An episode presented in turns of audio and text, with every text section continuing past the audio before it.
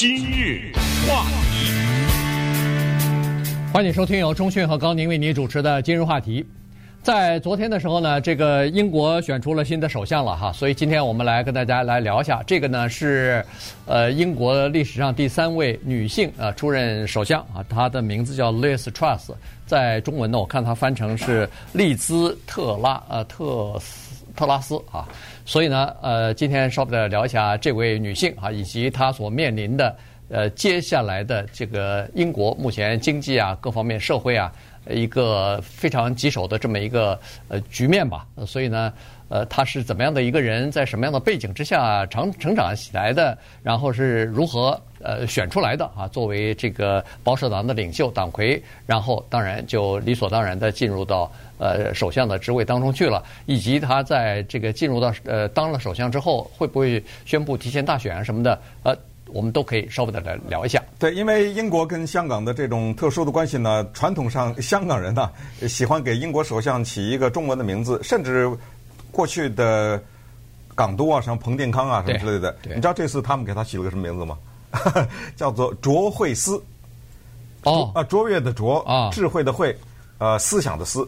哦，哎，这是给他起的中文名字卓慧思，我不知道这个卓慧思会不会被大众接受了哈？这个翻译，呃，之前的 Theresa May 也是起了一个什么梅姨啊，什么什么之类的，对不对？也是起了一个名字，但是呢，呃，国语的这方面，我看特拉斯是比较多的哈。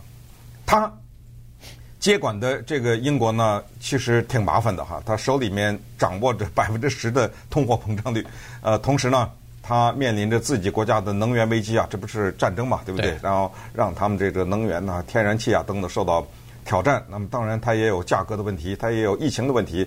因为现在马上天要冷了，那么有人说说天冷了以后呢，可能会有更多的人会被感染，所以他也要面临着一个防疫的问题。当然，要对俄罗斯怎么办？对中国怎么办？顺便说一下啊，他是一个典型的鹰派，所以他对中国的态度和对俄罗斯一样是强硬的。啊，他的在这方面的立场非常的鲜明，就是中国和俄罗斯这两个国家构成整个世界的威胁啊。他们是认为，尤其是中国呢，对地区的和平有影响啊，等等啊，呃，而且他认为中国是严重影响到了英国的国家的安全，所以将不再和中国有任何的经济上的关系。如果有可能的话，啊，这个是他这个鹰派的观点。同时，他本党是分裂的，请注意，他这个当选不是老百姓投票选出来的，是因为。强森下台了，对，呃，所以呢，他们的党内投票，他在党内得票只有百分之五十七，是挺高的，但是还没有想的那么高啊，嗯、所以也是一个党内啊，本党里面也是一个分裂的。还有一种说法说，强森还有可能卷土再来啊之类的，这又是他面临的问题。他还面临着苏格兰独立的问题，马上又要再公投，是不是要考虑这个问题？还有脱欧以后产生的一系列的问题，以及现在。啊，英国面临的环保啊问题啊等等，那么所有的这一切呢，一下子都落在他面前的那个盘子里。那么他要处理这些问题，而且呢，呃，这个人呃，他是很有意思的一个人，你知道吗？呃，他这个人的故事啊，很值得讲。所以我们今天利用这一段节目呢，让大家了解一下这个人。对。呃，在讲这个人之前呢，先要看一看英国的这个制度哈，它的这个呃呃内阁制啊，它的这个议会制啊，它是和其他的地方还不是特别一样哈，至少是跟美国是不太一样的。英国虽然有女王啊，但是实际上呢，是政府的行政机关呢是以首相作为呃作为等于是内阁的首辅大臣嘛哈，所以呢，他是等于是统管统管一切的。那么他。一个首相辞职以后，怎么没有举行？为什么有的时候举行全民的选举，有的时候不举行呢？哎，这个端看他是属于哪个党的。现在呢，这个 Boris Johnson 他辞职了，但是他所在的这个保守党呢是在议会当中的多数党，所以呢，他不不必要举行这个全民的公投，只要在党内就可以选出一个新的党魁。那党魁理所当然的就变成这个呃首相了哈，所以呢，他的运作是这样子的。那这个里头呢，这个代表性的问题就出来了，因为这次的选举是在保守党内的注册党员，就是交党费的这个党员，一共十六万人里边选出来的。那么十六万人在英国的六千七百万的民众当中占多少呢？连百分之一都不到，百分之零点三，就是由这个百分之零点三的人就来决定。这个首相政府的这个最高领导人的。这个人选了，哎，可是你英国老百姓，你投的我的党是你投的，对，但是我投党的时候，我选的是 Boris Johnson 啊，当时的这个党魁是 Boris Johnson 啊，对，您这换了个党魁，怎么不跟我商量了呢？啊，当然，这个就是，这就是没有办法啊，这个就是历史所造成的。那么这个，呃，我们说的呃，Liz Truss 呢，就是这个特拉斯呢，他上台以后，他可以宣布提前大选，他也可以等到。二零二五年以后，呃，再选哈，这个到二零二五年是正常的这个选举的日期了哈，所以呢，他可以做这两种选择，因为要举行一个全全国性的大选，这个是要劳民伤财的，这个是要花时间竞选，然后还要花钱来来做这个大选的哈，所以呢，在在英国目前的这个状态之下，现在进行大选似乎也不太合适，群龙无首已经有两三个月了，这个。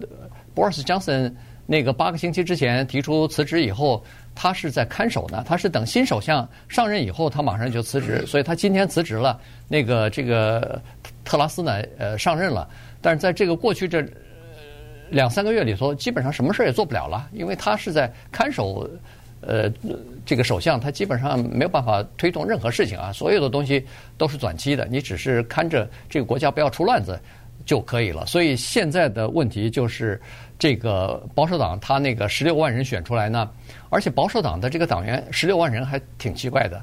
首先很多是大部分百分之九十四好像是白人，然后将近一半六十五岁以上，然后六百分之六十几，差不多到到三分之二了男性，然后百分之一半以上住在伦敦。所以所有的这四个加在一起，你说他在。整个的这个全国的范围之内，它的代表性有多少？现在真的是，它只能代表很少一部分人。对，但是不管怎么说呢，英国这个国家有这样的传统，喜欢产生女首相哈，而且呢，啊，有的有一些首相是相当有作为的，包括 Margaret Thatcher 在内。所以我们只是希望这个 Liz Truss 可能有所作为。这个人呢，这个一生呢，就是叫弯弯曲曲、起起伏伏。一九九四年，当时。英国牛津大学十九岁的女生 Elizabeth Truss，她呢在学习 PPE，PPE 不是我们的防护的那个，呃，PPE 叫做通往政客之路，没有一门专业叫做通往政客之路，它是三个英文字的缩写，哲学 philosophy 以 P 开头，politics 政治以 P 开头和 economics E 开头，就是哲学、政治、经济。他主修这个东西，当时呢，十九岁的 Truss 就提出来，我们这个国家首先要做一个事，废除那个皇室，我们不承认这样的一种人，就是他一生下来他干什么了？嗯，对，他凭什么领导我啊？他注定就是国王了啊，或者就因为你生在他家，你就是国王，这个事儿很荒唐啊。我们英国人要废除这个东西，你从他这个观点你就知道，他是一个开放的，是一个左派。因为他的家庭就是一个左派的家庭，他是在这种环境下长大的，所以当时呢，他积极的推动。但是当地的时间礼拜二，在我们美国现在是南加州这边，南加州这边是早晨，呃，他那比我们再早一点，哎，但是呢，在今天当地时间的上午呢，他已经去拜见了女皇了。为什么叫他去呢？因为女皇没在伦敦，在苏格兰呢。其实要在的话，他昨天就当选了，就上任了，所以。推了一天到苏格兰去，为什么他还会去见女皇？见了女皇，他会说我要废除你？不会了，因为他的观点后来改了，呃，做了一个一百八十度的转弯。他认为我们应该捍卫皇权，因为这个对民主有帮助。嗯，所以你看，他是这个在这个方面他改了自己的初衷了。另外呢，是他原来啊在大学期间他是另外的一个政党的，是叫做民主，这叫什么？呃，民主党就是自由民主党的，哎，他当时这个是属于一个比较偏左的这么一个呃组织哈。他在大学里头呢，还曾经担任过这个自由民主党的学生会主席的。其实我们就这样理解，他年轻的时候是个民主党人，对，他现在变共和党了啊，就这么理解，哎，就是这么个情况。因为他爸爸是一位数学家啊，母亲呢是一个护士，啊，护士呃兼老师，对，反正也是做过老师，所以呢，他是在这么一个。呃知识分子的家庭里边长大的。呃，小小的时候呢是念这个公立学校的哈，所以呢，他后来对自己上的那个公立高中还颇有批评啊。他认为说，在公立高中里边呢，因为政治正确的原因啊，所以很多的东西该教的没教啊。这个，然后整个的学校里边的学风不正啊，叫做大家都是呃不求上进，呃，然后都是这个呃对自己或者是对未来的前途期待也并不高。那么，当然前途也基本上没有什么啊。所以呢，那些公立学校的孩子呢，逐渐的就等于是做那个社会底层或者中中下层的这样的工作，以后也就进入到这个阶层里边去了。所以他对这个情况是不满，还是经常有批评的。今日话题，欢迎继续收听由钟讯和高宁为您主持的今日话题。这段时间跟大家讲的呢是英国的新首相 Liz Truss 呢，呃，现在已经等于是就任了哈，所以呢，跟大家来聊一下这个人。呃，刚才说过了，在大学期间呢，他是属于呃比较靠左的这么一个民主派的呃人士哈。当时他是大学的自由民主党的那个等于是学生会大学里边的主席呢。呃，然后在那个时候呢，他是叫做呃还曾经。一度呃呃提倡说是要大麻合法化什么，在大学里面提出来哈，所以他今年只有四十七岁，算是非常年轻的一个政界的人物，尤其在英国这样的一个以老人以保守派为主的这样的一个这个政体当中啊，他是属于比较年轻的，所以呢，你看他的这个理念啊，有的时候是属于呃在社会很多议题方面呢，他是呃比较容易接受新生事物的。刚才说的什么大麻合法化。这完全是自由派的主张啊，对吧？然后呢，现在他比如说对这个 Uber 啊，对呃新的这种经济形式，什么 Airbnb 啊，什么呃快餐送餐的这个服务啊什么的，他是举双手赞成的。呃，像这样的这个灵活的经济方式，他是举双手赞成的。这个也和传统的那个保守派的人士也不太 也不太一样啊。但是他在政策方面。他是属于比较保守的。你比如说，他在这次作为候选人啊，保守党的候选人，他提出的两大诉求，一个是减税啊，这个是典型的保守派的做法；一个是缩小政府规模，同样这也是保守派的做法。所以，他这两个简简单单的呃措施啊提出来之后呢，哎，居然就把那个前财政大臣呃那个呃就是印度人哎那个印度后裔那个印度人就就被。就就把那个对手给打败了。嗯，他有一个我觉得优势，这我没有时间做这个研究，我不知道在英国的政治史上有没有一个类似于他这样的人。他做过六个部的部长。对，所以他大学毕业以后，在一个会计公司吧做，或者在石油公司做会计，做了一年多以后呢，他很快就从政了。啊，从政界从比较低的。级别做起，他做过什么？呃，我知道他做过教育部长，做过环保部长、司法部长、国际贸易部长。他现在最后的这个部长是外交部长。对，呃，因为他做外交部长，所以他是足迹呢，是到了很多的国家，跟很多国家的很高层的人都有联系。所以，尽管他的知名度啊，在老百姓里面那比 Johnson 不知道低多少，但是在政界里面呢，在各国的政界当中。那他的知名度是很高的。那刚才讲过呢，因为他在大学里是牛津大学学的是 PPE，这个呢专业，据说这个专业呢是专门培养政客的。就之前的那英国首相 David Cameron 就是牛津的 PPE，你知道吧？所以呃，也有人说他这个生活的布局啊布得很好，就是他早早的哈，他就你像当学生会主席什么之类的，对，这种一看他就是呃有这种雄心壮志的，所以呢。他的仕途应该说是发展的很顺利，但是到了二零零五年呢，他有一关没过。呃，我们说这个英雄难过美人关，但是他呢，作为一个女性啊，其实他那时候已经有婚姻了啊，有家庭了，但是呢，他还是陷入了情网。那时候在英国议会里呢，有一个蛮帅的啊，Mark Fields，Mark Field 这么一个议员，那个人也是有已婚的人。对。那么他们两个人呢，产生了强烈的感情，于是。就掉入了这个婚外恋的这个漩涡当中，那在当时就变成了一个丑闻。那于是呢，两人就商量，那就这样吧。这个男的说：“我跟我太太离婚。”这个女的说：“呢，我跟我先生离婚。”呃，因为咱们俩就结婚嘛。结果这个男的回家了，回家以后，这说我跟 Liz Truss 好了。那这太太说：“没什么，好吧，咱俩离婚。”离了，这男的就然后这个 Liz Truss 回家跟她老公 说的：“我们离婚吧。”她老公说不离。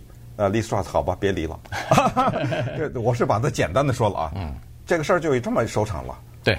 但这个事儿显然对他的政政治方面没有产生太大的影响哈，所以你看，二零零五年之后，二零一零年他进入到这个国会里边，然后担任这个部长那个部长的，哎，最后呃现在担任首相了啊，对这个事情，对他个人的私生活的事情，倒是对他的政治没有做出太多的这个呃阻阻挠吧，呃，这个事情呢也是挺有意思的哈，因为。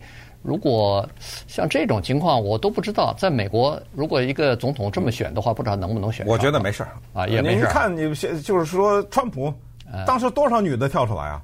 而且什么又是脱衣舞的娘啊，对不对？对，又是什么？还还要写书，但是他都他都否认的这些事情。嗯。但是你弄这个婚外情，我不知道是是不是可以。反正我知道，在法国是没没关系的啊。在 呃，在美国情况到底怎么样，咱们不知道。不过现在，那你克林顿呢？你克林顿那个他他后来也是居然想选上连任了，对不对？呃，对。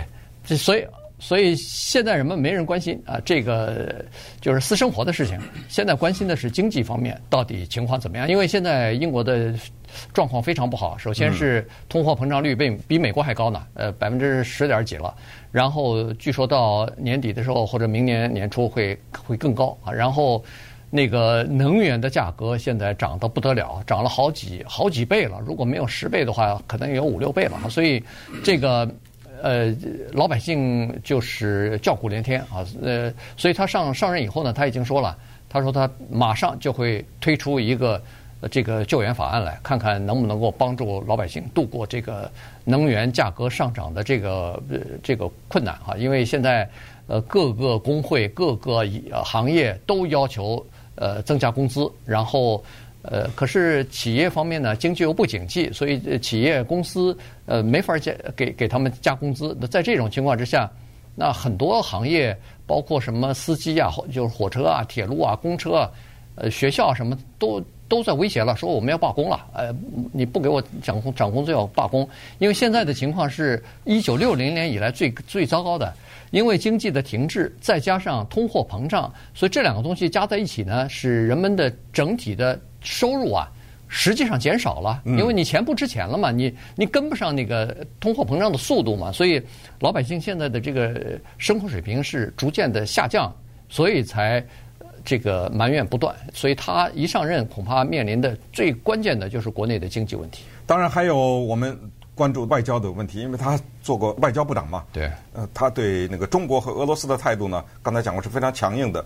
呃，因为他呢，从在牛津大学开始，有一个东西他没有改变，尽管他的立场呢从左派变成右派，然后很多的问题其实什么废除皇家不废除皇家，对不对？对，他都改变，有一个他没改变，他是坚决捍卫所谓西方的这种民主制度的。那他就是反对一切的独裁政府等等啊，他是有这个立场的。那么在这个立场之上呢？尤其是现在，呃，中国跟俄罗斯在有某种形式的这个战略的联合，甚至连军事演习都在一起嘛，对不对？所以他把这个呢提到了议事日程上呢，这个对于我们呃纵观世界格局啊，尤其是美国和中国这方面现在处在的这种对抗的关系，可以看出来，他在这方面将会和美国站在一起，嗯，来对抗中国。那么这样的话，对整个世界的接下来的。大的趋势和走向呢，又增加了，又增加了一些紧张吧。所以，这个是我们关注的。另外呢，有人把他和 Boris Johnson 两个人对比，就觉得他好像呃，在很多方面比老 Johnson 稍微差一点哈。个人魅力方面，个人魅力又差一点。然后呢，再加上说他的口才啊，比不了那个 Johnson 啊。Johnson 可能很幽默，或者在很多时候很会讲话。那么他的口才呢，又说好像又差一点。所以呢。在现在的他自己的党内，还是有一个声音，尽管声音被压低了，那就是他们在寻找机会让那个张森再回来。啊，对，所以呃，这个也不是不可能啊，就是所以就看他的这个上任之后的三把斧，呃，耍耍出来以后，到底能不能够让人们满意了？大家都在关注，就是说他有没有做好准备来接替 Boris Johnson 的这个职务，能够把那个。呃，经济啊，稍微啊平息一下民怨，因为这个东西，经济这东西呢，你光靠换一个领导人马上见效肯定是不可能的。但是他可能会采取一些措施。他已经说了，他马上就要采取措施。只不过现在就是在举行记者会的时候，就职记记者会的时候，他并没有说内容。我恐怕还是要跟有关的部门这个协商之后呢，他会公布出来内容。呃，但是他有两点是，呃，几乎可以肯定是不会做的。第一是他不会加税啊，给这个各个企业，尤其是什么石油公司啊、天然气公司啊加税。他说这个我绝不会做啊。那么，呃，第二个呢，就是给那个呃，就是具体的这种呃行业啊，呃，比如说是一些补贴之类的东西，他可能也不会做。但是政府到底能不能够发一些就是现金、现金啊什么的几百英镑，让大家渡过难关？呃，应付这个涨的那个能源的价格呢，这个恐怕是马上就可以做到的。